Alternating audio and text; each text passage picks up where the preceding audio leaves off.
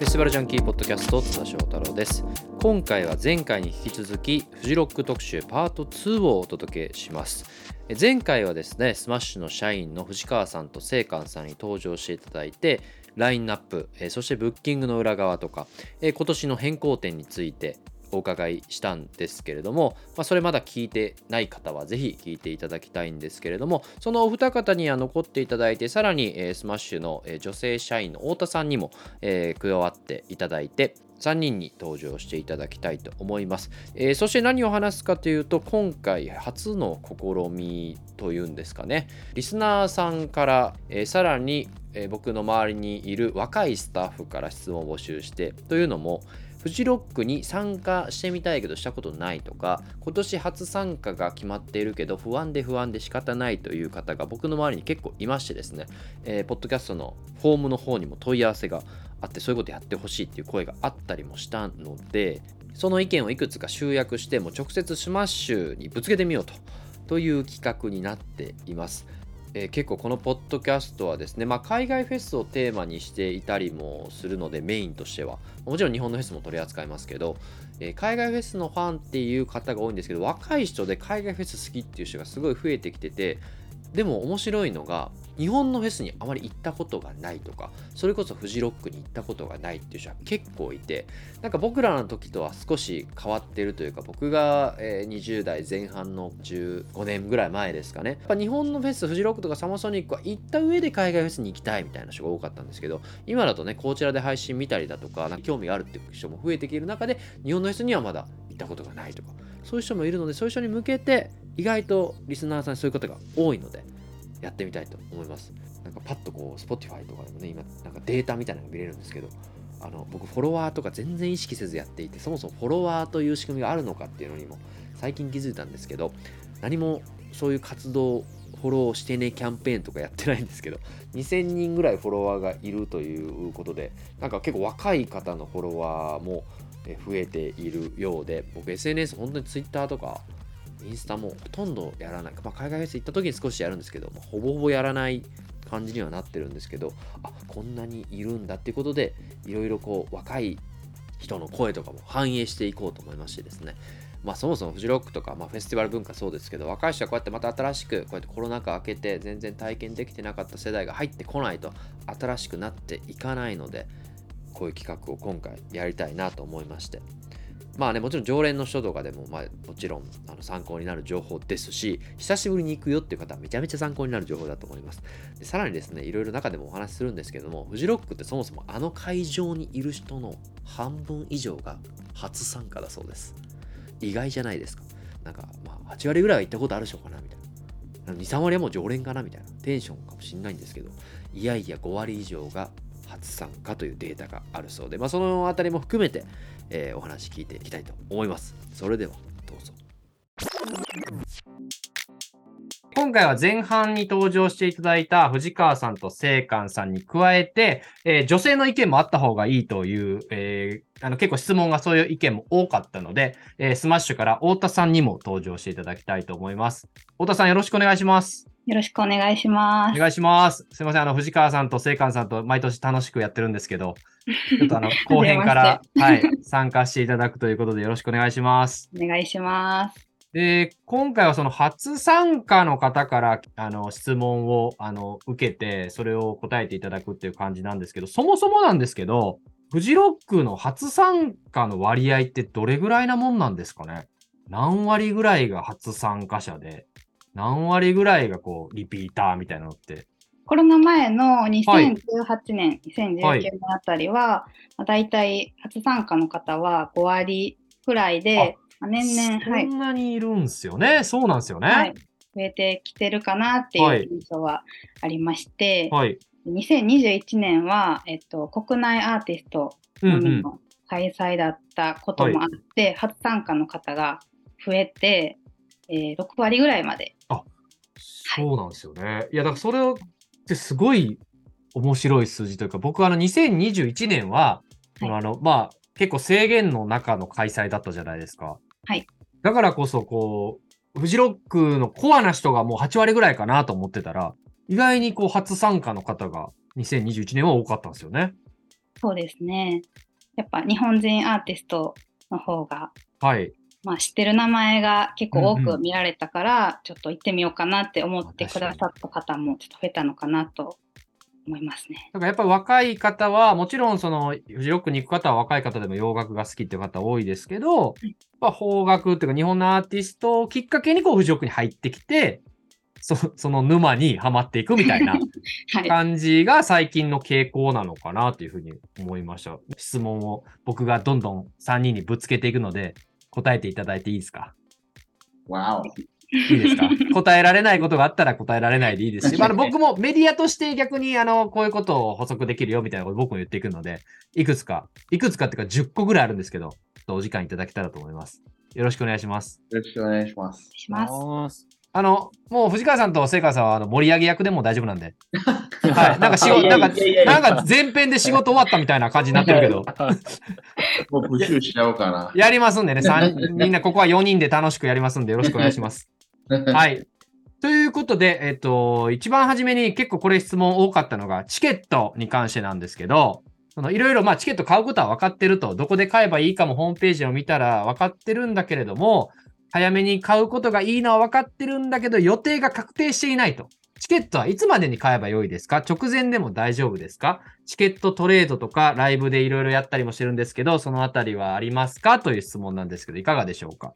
もちろん直前に買っていただいても全然大丈夫なんですけど、うん、まあね、その毎年2月に早割っていうものがあったりとか、はいはいはい、早くね買っていただければ早いほどお得っていうのはあるんで、うん、ね、あの質問してくださった方も分かってると思うんですけど、うんうん、そうですね。ね。で全然直前でも大丈夫は大丈夫です。うんうん、でも年によってはあの、売り切れてしまう時もあるので、そうなんですよ、はい、そこそこ。随時チェックはしてもらいたいなっていう感じですね。はいで、これ僕、あの、よくフェスの主催者とか話すことがあるんですけど、追加で言うと、やっぱ早く買ってもらうと、そのフェス側的にも安心みたいな。逆にいろい。ろんなところにこうサービスを行き届けられるというか、チケットみんなギリギリで買うからまた広告宣伝費とかがかかるから、でもっと前に買ってもらえたら、いろんなところにこうサービスが行き届いたり、もしかしたらそれがこうラインナップに反映されたりとかあるから、早く買ってほしいっていう主催者の声はよく聞く。ありがとうございます。もうその通りですね。はい。だから本当に、はい、直前じゃなくて、もし余裕があっても確実に行くってことは早めに買った方が、まあ単純に売り切れちゃうとかもあると思うんで。はい早く買ったら方がいいと思うんですけど、あの、あれですよね、今年もアンダー22のチケットがあるということで、はい、これってどんなチケットなんですかね？22歳以下の方対象に、はい、えーと、一般の方よりはちょっとお得にチケットを買っていただけるというものがありまして、はい、えーと、1日券のみのご用意なんですけどそうですね。これ1日券なんですよねこれは。なんでちょっと若い方にもねぜひフジロックに来ていただきたいなと思ってます。これ昔はなかったですからね、このフジロック若者。はい、僕は22歳の時はなかったんで、22。いやいや、今から返金。今から返金してほしいぐらいの。これちなみに、この22歳以下っていうのは、僕、これ、このサービスを僕は使ったことがないので、逆にどどうやって証明すればいいんですか？なんか、後からも証明するんですか？なんか持っていくんですか？はい。来場時に、えー、っと、はいはい、年齢確認ができる写真付きの身分証をお持ちいただけたら大丈夫なので。あ、なるほど。じゃあこれを買う人は、買うときは別に証明はいらなくて、買ってから現地で22歳以下ですよというのを見せればいいんですね。はい、そうです。で、これ、あれですよね。あの、誕生日超えて23歳になったらダメですよね。買ったとき22歳みたいな。富士当日までに22歳じゃないですか。そうですね。そうですよね。それは、それが22歳以下ですもんね。そこはきっちりね、やっていただいて。まあ、主にあれですよね。こう大学生以下みたいな扱いですよね。22歳。はい、いや、これがあるのは羨ましいんで、できるだけでもまあ早く買ってもらって、22歳以下はアンダー22で行っていただければと思います。あと補足なんですけど。ありがとうございます。そういう補足欲しいですよ、補足。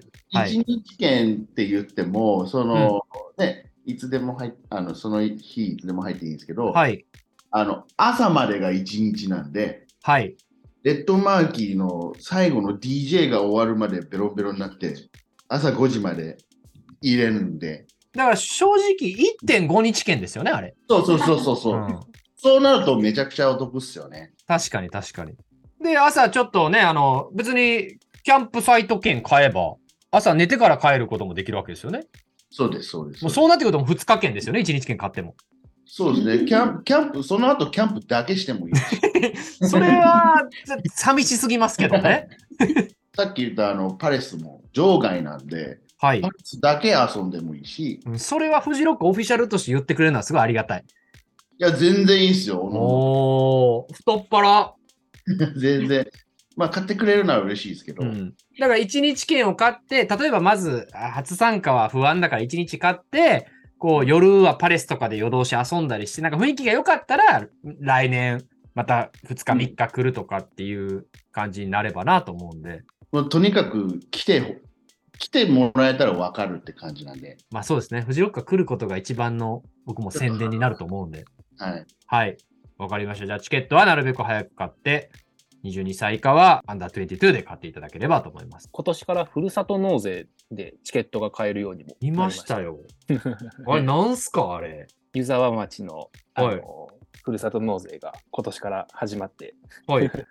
で、あのー、返礼品で、あのー、うん、フジロックのチケットを、まあ、つけて、っていうのも、あの、今年から新たに始めた取り組みですね。そうですよね。結構ニュースで話題になってましたよ。ヤフーニュースとかも出てました。ね、お得に購入いただけるんじゃないかなって。だからもう高額納税者の方はすべても苗場の方にね、そうですね。はい、やっていただいて。なるほど。そういうチケットのゲットの仕方もあるんですよね。そうですね。今年から新たに加わった方法です。はいじゃあ、納税してる方はね、ふるさと納税オタクの方はチェックしていただければ。はい。はい、あと、そのさっきのその聖火さんの話にもつながるんですけど、なんかめっちゃ聞かれたのが、参加日数って1日じゃだでいいんですかみたいな。こうスマッシュ的にはあの、もちろん3日来てくれる方がベストだと思いますけど、さっき言ったように1日でもまあ悩んでるのいいよみたいなスタンスで。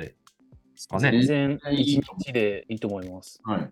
全然いいです。これ僕からの質問でもあるんですけど、これよくやるんですよ、身内で。1日しか行けないならどの曜日がいいですか？ああ。じゃあ、じゃあもう、金曜日に来て、でも前夜祭から来ちゃう。そう、そうなんですよ。僕も1日しか選べないなら金曜日で、木曜日前夜祭。これ無料なんでね。うん、無料です。入って、金曜日楽しんで、あの、土曜の朝までね。そう。楽しめる。絶対お得。圧倒的に。でもラインナップ、ラインナップ抜きでね。ラインナップ抜きで考えてくる。はい。だから1回でもいいから、この初参加のこのね、こ今回質問くれた方に言うのは、1回でワンデーでもいいから来てみたら、まあ、自分がどういうスタイルが合うかとか、やっぱ1日じゃ寂しいなってなるのか、じゃあ2日行こうかなとか、いろいろスタイルが見えてくると思うんで、1回、まず悩んでんだったら1日でもまあいいから来てみなという。そうですね。うん。だったら、あの全然曜日考えずに自分が気になってるバンドっていうか、はいはい、多い方の曜日かなって思います、うんうん、あ。シンプルにアーティストで選ぶっていうね。うん、なんかそういうの迷ってたら、そう、そこかなって感じなるほど。じゃあもうアーティストを見て、自分の好きなのが多いところをまずは選んで。はい、もう全部、全部同じぐらい見たいんだったら、さっき僕たちが言ったようなことも参考にしながら。はい、はい、やっていただけたらなと思います。ということで、チケットとか、その、えっ、ー、と、行き方とかだったんですけど、あの、アクセス、何で行くのがおすすめですかとしております。その方が旅行を何で行くのが多いかとかによるんじゃないかなって。おその発想面白いな。はいはいはい。なんか、例えば、なんか電車で行くことが多いのであれば、うん、多分電車で、うん、新幹線使ってね、来ていただいて、バス乗り継いでいただくとか。はい。まあ、普段よく車でよく旅行行ってるっていう風なのであれば、うんうん、多分車が一番、そういう選び方もいいんじゃないかなと思います。うんうんうんじゃあまりこう旅行とか行かないよとかっていう人でもね、例えばあの東京からとかでも直接バスがあったりもするので、そうですね。そうそういうパターンも周りってことですよね。はい。ちなみに、あの、まあ、東京から行く場合は、まあ、いろんな、まあ、新幹線で一発で越後湯沢まで行けたりだとか、車は関越に乗ったりだとかって感じなんですけど、はい、関西から、藤川さん今関西なので、はいはい、関西から行く場合ってどういう行き方の方が多いんですか？えっとね、もう大きく2つ分かれてまして、はい、で、えー、っと、大阪から東京まで新幹線で行って、あもう行っちゃうパターン。えー、はい。で、東京でレンタカーをして、うん。えっと、会場まで車ではい。はい。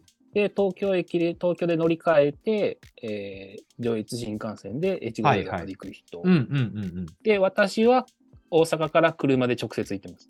おー、なるほど。どれぐらいかかります、はい、?7 時間、8時間ぐらいですかね。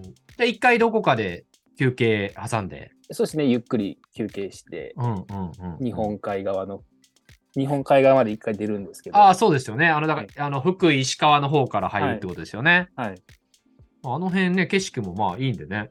いいですな何通りかあの車の道順もあって、長野の中をこう走っていくパターン。ああ、そうか、そのパターンもあるのか。日本海側まで行くか。お蕎麦を食べながら行ったり。はいはいはいはい。確かにそうですね。楽しいですけどね。うん。あんまり体力使いすぎないようにね、行く前はね。そうですね。だから車に、うん、車の運転慣れてない方であれば、あまり大阪から直接行くのはおすすめし,、にくいかなっていうのは。じゃあ、ここはアクセスは何が、何で行くのかっていうのは、普段の自分の行動に合わせて、電車乗ってる人は電車とか、っていうのがいいのかなと。はい。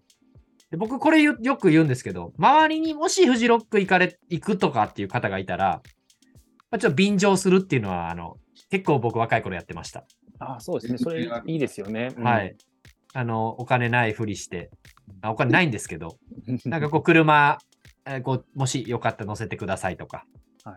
うん。新幹線ちょっとわかんないんで一緒に行ってもらっていいですか？みたいなのは結構若い時はやってましたね。荷物多かったりもするんで、ちょっとね、一、ね、人より二人、二、人より三人の方が良かったりもするので。うん、はい。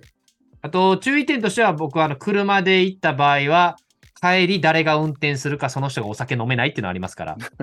ちょっと夜、日曜日の夜ギスギスします。はい。どこまでパレスで俺飲んでていいんだろうみたいな運転してもらうのに。それだけちょっとあの友達とのあのハーモニーを崩さないように、車の方は。ねうん、はい。急に日曜日の昼ぐらいからあの飲まない人が暗くなっていくんでね。俺テンション低いな、みたいな。この人運転だ、みたいな。あるので、その、そこだけは気をつけてね。そうですね。はい、まあ本当、あの、会場からの帰りの車なんですけどね、なんかその、3日、2日、3日参加されてて、基本音が鳴ってるところで生活してしてるのに慣れてた人が急に車乗った時にめちゃめちゃ静かに感じて、はい、そうそうそうめちゃくちゃ疲れがそこで出て、はい。えー、あの、ま僕も、僕も運転手やることもあるので、はい、周りの人、なんか3人ぐらい寝るし。せ切ない関越道みたいなねあ、あるんですよ。帰るまでがフジロックということで、はい、そうね、家に着くまでがフジロックなんでね、はい、安全運転で帰っていただけたらと思いますね。まあ、普段から車慣れてる人は別に車でもね、行っていただいてっていう感じですね。はいあともう一つ、この帰れますかっていう、ライブ終わってから帰れるんですかっていうこうシンプルな質問が来てました。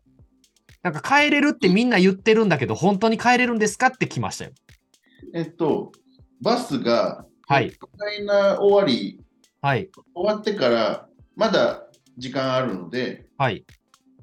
そその時に帰るか、もうパレスで飲みまくって朝始発で帰るか。ああ、はいはいはいはい。そのパターン多いですよね。朝までもうヘッドライナーしっかり見てゆっくりしたいから、あの、始発で帰るっていうパターンか。あで、まあ新、新幹線の最終は、ヘッドライナー終わりは間に合わないそうですよね。ヘッドライナーを切り上げたりだとか。そうそう。はい。なんで、だったらもう朝まで行くっしょ、みたいな。めっちゃ朝押すやん。帰れますかって質問されてるのに、朝帰れるよって話ですよね。どうどうせ来たんだったら朝まで行くっしょって感じ。みんなそ、あの、よく初めての方とか終電のチケット取りましたみたいな、電車の。で、それで帰るときにすんごい切ない顔してるので、うん、まあ、できたら、あの、もう、ヘッドライナー、本当たの、ヘッドライナーじゃないアーティストが自分にとってのヘッドライナーって人はそこ切り上げてね、早めに帰るのもありですけど、ヘッドライナーをやっぱ見たいっていう方は、できたら朝まで楽しんで帰った方が気持ち的にもいいかなと思います。ヘッドライナーの時間。そうですね。うん。あと何曲聴けるかなみたいになりますもんね。そうそうそうそうそうならないように。はい。ありがとうございます。アクセスに関してはそんな感じでした。あともう一つ、あの、宿に関しての質問も来ております。キャンプは宿なら初参加におすすめなのはどちらですか？これ結構女性の意見とかもあったので、あの、女性のキャンプとか、宿とかもあるので、太田さんいかがでしょうか？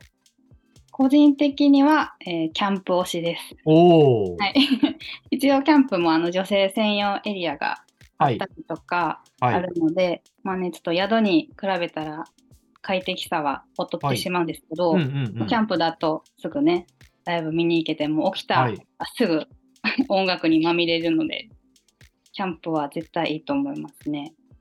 ライブに行くというすぐ行ける初参加で、このアーティストいっぱい見たいって方は、キャンプの方がだいぶ近いですもんね、会場に。はい、もう全然違うので。一番近い苗場プリンスよりも近いですからね、キャンプサイトは。はい。一番近いです。はい、すぐ行けます。で、通常のキャンプサイト内でも今年からレンタルテントとかが始まったので、はいはいはい。あのね、初参加の方、多分キャンプ不安だと思うんですけど、うんうん、そういうのもね、利用していただけたら、ちょっとは安心かなと思います。それは今からでも申し込みは可能なんですか？はい、大丈夫です。なるほど。予約していただいたら、はい。はいはいはい、はい、撤収とかも全部、あの、やってくれるので、何も。えー、あ、そうなんですね。はい。なるほど。撤収までやってくれるんですね。はい。すごい。僕、初めて参加した時、キャンプのテントを間違ってあの砂のところに立ててしまって、はい。はい、もうライブ見て帰ってきたら何もなかったです。飛ばされて。はい、あの、あもう流されてました、雨に。流されてました。はい、流されてました。ご注意ください。はい、はい、そういうこともあるので、こう、あの、キャンプもしたことないとかっていう方がいきなりキャンプするのは、僕はあまりお勧めしないので、例えば事前にこうライトなキャンプをしておくとか、キャンプフェスに行っておくとかして、フジロックに行くとか。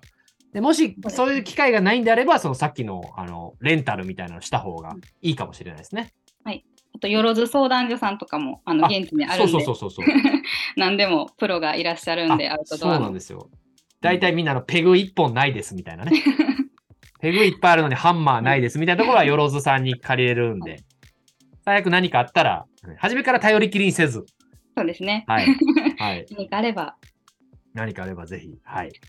あともう一個メリットで言えば、あの、はい、テント着歩かなくていいですよね。身軽に行けるっていう。はいはい、そうですね。着替えとかも雨降ってきてから取りに行けばいいし。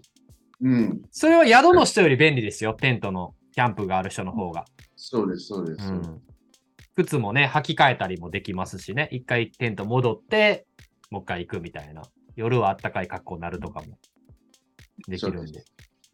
あと今年あるかわからないですけど、あの個人的なプッシュポイントも言っていいですか？キャンプの。はい。僕結構キャンプエリアで夜喋ってるんですよ。知らもはや知らないでしょ、スマッシュのオフィシャルの人は。ね、アンオフィシャルイベント。じゃじゃじゃそこはオフィシャルなんですけど、よろずさんとかとみんな一緒に、あの、明日のフジロック何見ますかみたいな、ちょっと椅子に座ってやってるんですよ。えー、逆に知らないでしょ？開催料をいただきたいです。明日のフジロックこれ見よう言うてんのに、金も払おうかな、ほな。いやでもなんかそういうキャンプエリアだけの、なんかあ、ね、朝ラジオ体操やってたりする都市もあったりだとか、なんかこうキャンプサイトらしいコンテンツもあるので、あの、不安にならず、あの、キャンプも楽しんでいただけたらなと思います。次。えっ、ー、と、服装、荷物。気候的にベストなファッションはどんな格好ですか？どれくらい寒暖差がありますか？夜冷えますか？いかがでしょう？これ男性、女性少し違うかもしれませんが。寒暖差激しいので、はい、お昼はその T シャツとかロン T とかでは全然過ごせるんですけど、はい、夜冷えた時はあれなんであのライトダウンとかは絶対持ってきといた方がいいと思いますね。そうですよね。これ、はい、あのうちのメディアのインターンの子に聞かれたんですけど、おしゃれなファッションスナップばっか載せてるんです。フェスティバルライフ含め。いろんなメディアさんが。よく見ます。そう。だからこう、すごいおしゃれしていかないといけないのかとか、あの、でもその、僕がよく言うのは、おしゃれしていってる人も、あの、夜めっちゃ機能的な格好してたりもするので。はい。その、おしゃれ、ね、そう。あの、意外に別に全員、その、おしゃれに振り切ってるわけではなく、機能性を楽しんだ上でおしゃれしてるっていうのがフジロックかなと思ってるので。全然、あの、おしマストでおしゃれしなくてもいい。そうですよね。はい。はい、体に気をつけてくれる。はい。だからその、機能を、初めての方、特に機能を重視した方がいいのかなと思ったりしてます。これなんかあの、女性ならではのことってありますか？例えばお化粧とか、トイレとか。お化粧は、どうですかね？それも人、それ人によるって感じですよね。そうですね。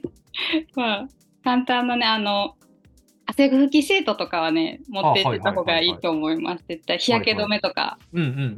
あと、私もなんです結構夏になるとね、肌、ちょっと出せ出したいなとかあるんですけど、はい、おしゃれな人とか、うんうんうん、でもやっぱり虫が多いので、そうなんですよ。普通に街で住んでると見ないような虫とかもいるので、はい、ちょっと肌出しはちょっと注意した方がいいかなと。そうですね。はい。はい、出すなら出すなりにこうスプレー塗るとか。そうですね。うん、そうです。特に女性はね、日焼け止めとかもちゃんとした方が。はい。はい。そのあたり個人の判断で。はい。わかりました。あとこれあの、ワンデーの人は荷物どうしてるんですか？という質問が来ております。荷物、ロッカーとかにみんな預けるものなんですか？と。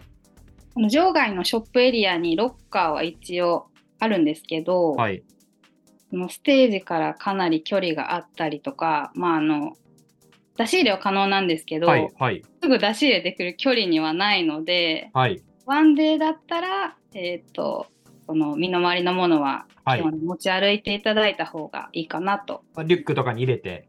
そうですね。そうですよね。これ、あの、よく本当に聞かれたのが、あの、都市型のフェスとかに行っている方が多いので、例えばそういうのって結構すぐ荷物取り出せたりするんですよ。はい。結構フジロックってその荷物いちいち取り出してってしてる感じではなく、割と一日の人は持ち歩いた方が、うん、ね、パッと預けてて虫除けスプレーないとか、っていうこともあるので、なんか、はい、ああまあ、荷物は少なくした方がいいけど、まあ、預けるより一日なら持っていった方がいいかなと、個人的にも思ってます。はい、そうです。はい。すみません、なんか長々と質問してますけど、まだまだ言ってもいいですか？もう少し。お願いします。いいですか？あと、えっ、ー、と、これも来ました。一人で行っても大丈夫ですか？いや、もう全然いいでしょ。大丈夫です。だって一人で行ったってあれですよね。藤川さんと聖寛さん探せば、まあ飲めますもんね。そうですね。5分、10分は お相手できますよ。ちょっと10分ぐらいにしてもらっていいですか？ちょっと5分やと寂しいなそうですね。はい。初めて一人で行って、やっとポッドキャスト聞いて見つけたときは、ちょっと10分ぐらい。そうですね。はい。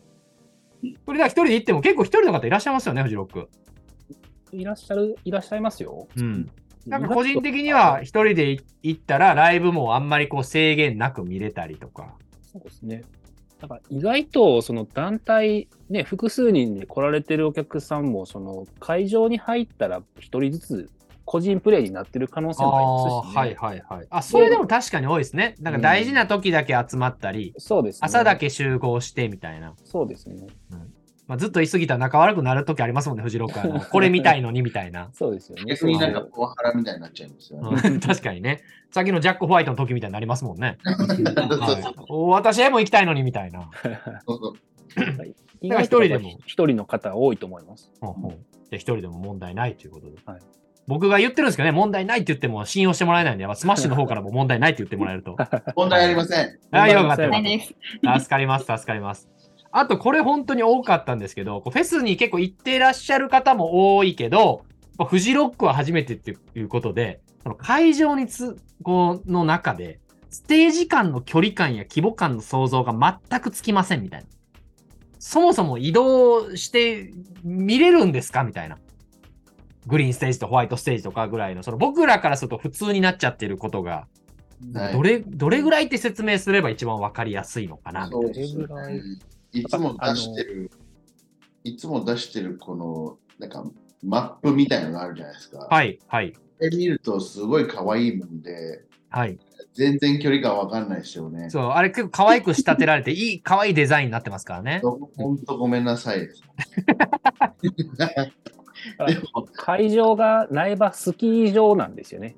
はい。はい。で、スキー場でつくだけあって、まあ、スキー場だけあって、やっぱりそのすごいスキー場って広大な敷地じゃないですか。うんはい。で、あのー、なので本当端から端まで普通の速度で歩いても1時間ちょっとかかる。ああ、でも本当それぐらいですよね。ええー、するので、まあ本当に、ね、スキー場をスキー板なしで歩いて回るったらどれぐらい広いかみたいな。まあでもそ本当はそれぐらい広さがあるってことですよね。うん、ですね。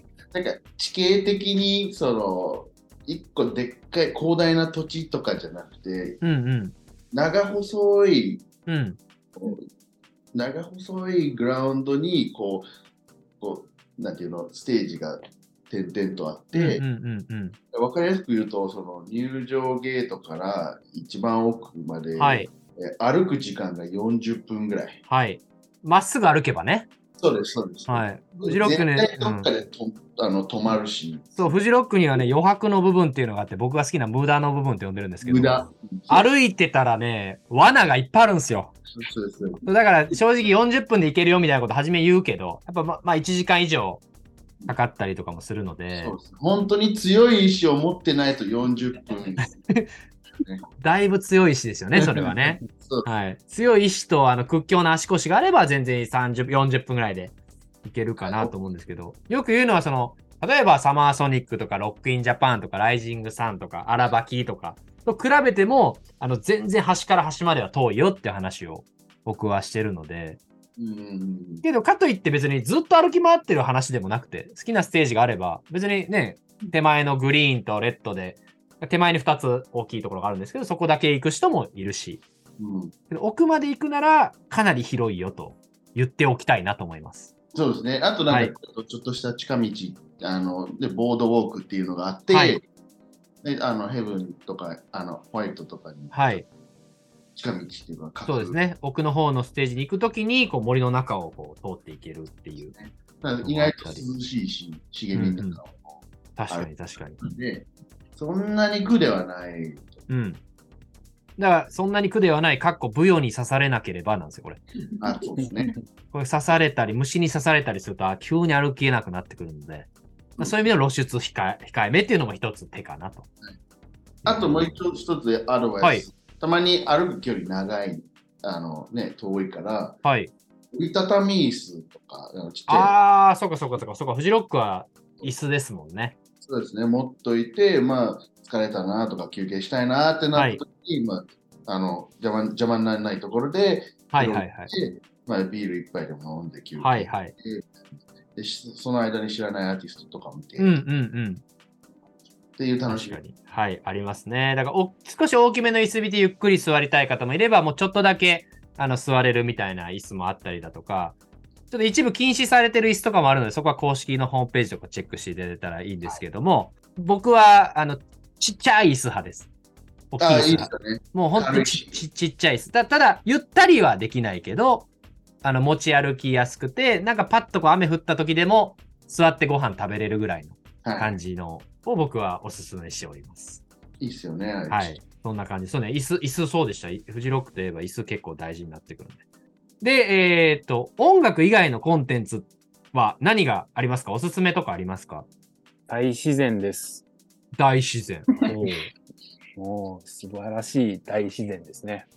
そうですね。藤川さん、去年おっしゃってたのは、この素晴らしい環境をもっとお客さんとして行きたかったっておっしゃってましたもんね。あ、そうですね。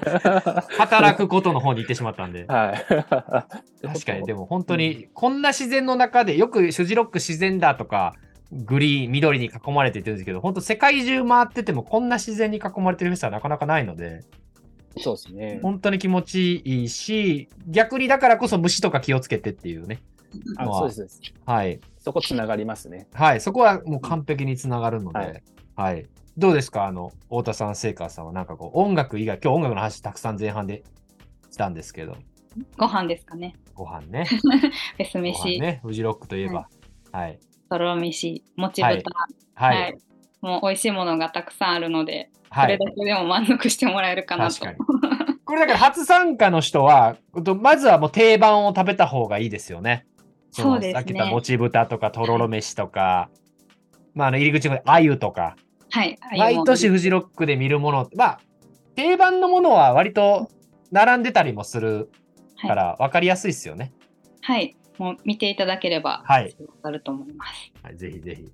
聖華さんどうですか？中の人の意見として、その音楽以外の部分で、実はめっちゃこここだわってるみたいな。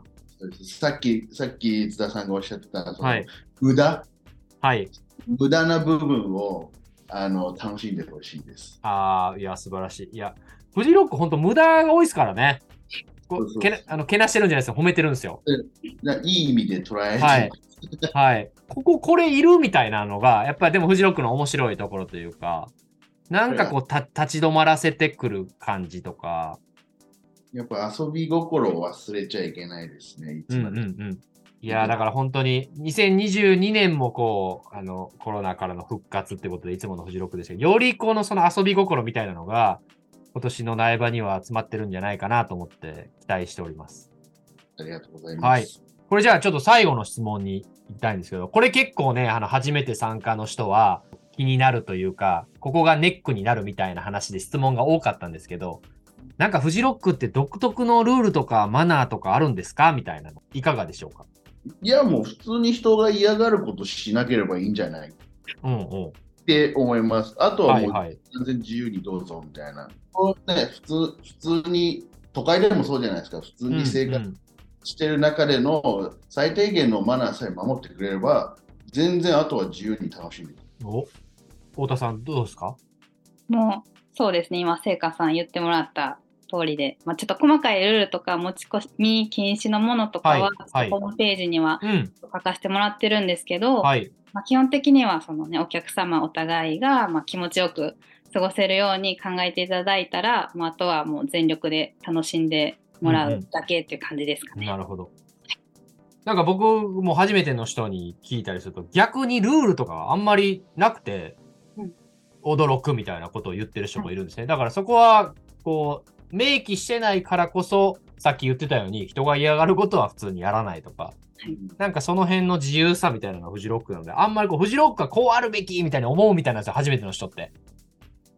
先入観で。だからそうじゃなくて、はい、フジロックはこうあるべきみたいなのがないからこそ、みんなで、うん、まあ人に迷惑かけず楽しくやろうよっていう感じなのかなと思ってるところでございます。だから他のフェスいっぱい行ってる人ほど、逆にルールないやんっていうの、たまに驚くと思うので、でもそのルールのなさとかを楽しんでいけたら、こう、フジロックがさらに楽しくなるのかなと思ったり、個人的に。ルールがないのがルールです。いいこと言いましたね、最後。はい。まとめようとしたな。いや、でもちょっと時間も長くなってきたんですけど、アクセスから、えー、宿から、チケットからいろいろ聞いたんですけど、何かこう、スマッシュの皆さんから初参加、参加をまだこう、ちょっと少し悩んでるよっていう方に、アドバイスとかメッセージとかがあれば、いただきたいんですけど、太田さんいかがでしょうか？はい。えー、っと、今参加悩まれてる方、多分そのフジロックは山の中で開催だったり、キャンプしないといけないのかなとか、ちょっと他のフェスに比べたらハードルを、ハードルがちょっと高く感じられてる方も多いのかなと思うんですけど、はい、もう一回来てもらったら、もう絶対楽しんでもらう自信はあるので、はい、この一歩なんとか踏み出していただけたらと、はい、思います。そうですね、もう一回来たら沼ですからね。はい、いや僕もその沼からね、全然抜け出せないですよ。もう絶対楽しいので、はい。お願いします。はい、わかりました。藤川さん、いけます？ちょっと今、まだ悩んでる方に。そうですね、本当あの、一泊1日参加が1泊しないといけないっていうところより、あででもなくても、日帰りでも、あの東京からだったら、本当、片道ね3、3時間ぐらいではい、本当それぐらいなんで。はい。あの本当、その入り口入るまでを楽しんでもらうだけでも、うんうんうん、とりあえずあの会場まで一度雰囲気を感じてもらえるぐらいの、はい、あのまずは入り口でもいいと思うんで、はい。まあ、本当になんか一回その開催している期間中に、その苗場っていう街に、うんうん、あの苗場スキー場というところに来てもらえるとありがたいなって。で、まあ、それで来年以降、もしなんかもうちょっと中に入っていきたいなと。なるほどね。はいはい。そういう、あの、トライの仕方でもいいんじゃないかなって思います。うん、まずはね、ハードル低く入ってもらっても大丈夫って感じですよね。はい、はい、で、藤川さんに会えば、ビールもらえると。はい、はい、そうですね。ビールかステッカーね。もう言いましたかね。はい、ステッカー。はい。じゃあ、セイカさん、最後いかがでしょうか？あそうですね。さっきお二人もあのおっしゃってましたけど、そのとにかく来てもらえたら分かるし、あの来てもらえたら楽しませる自信はめちゃくちゃあるので、あの全然もうぶっちゃけ言うとチケット買わなくても外のパレスだけ来て、なんか気に入ったらあの当日券買ってもらえばいい。あ、そうか、当日券っていうパターンもありますもんね。もしね、売り切れてなかったら、はい、全然当日券買ってもらってもいいし、なんかそこであのいい、ね、出会いがあればいいなって思ってるんで、うん、僕もビール用意して待ってます。なんかその言い方したらサーバー背中に背負うぐらいの感じでビール まあね、フジロックの会場内でね、お三方、まあ、太田さんもね、あの見つけていただければ、あの、はい、ご質問していただけるはずなので、はい、はい、今年はどなたかリスナーの方が皆さんを見つけていただけたらと思いますけど、いや、ほど長い時間ありがとうございました。また今後、あの、フジロック開催までにもいろんな情報を出していきたいと思いますし、はい。また、あの、3人の方には引き続き、レギュラーとして登場していただけたらと思うので、はい。よろしく。もしかして現地とかでもね、なんか、こう、お声掛けするかもしれませんが。もちろんです。はい。よろしくお願いします。よろしくお願いします。じゃあ今日はスマッシュのお三方に登場していただきました。ありがとうございました。ありがとうございました。ありがとうございました。苗場で会いましょう、苗場で。はい。会いましょう。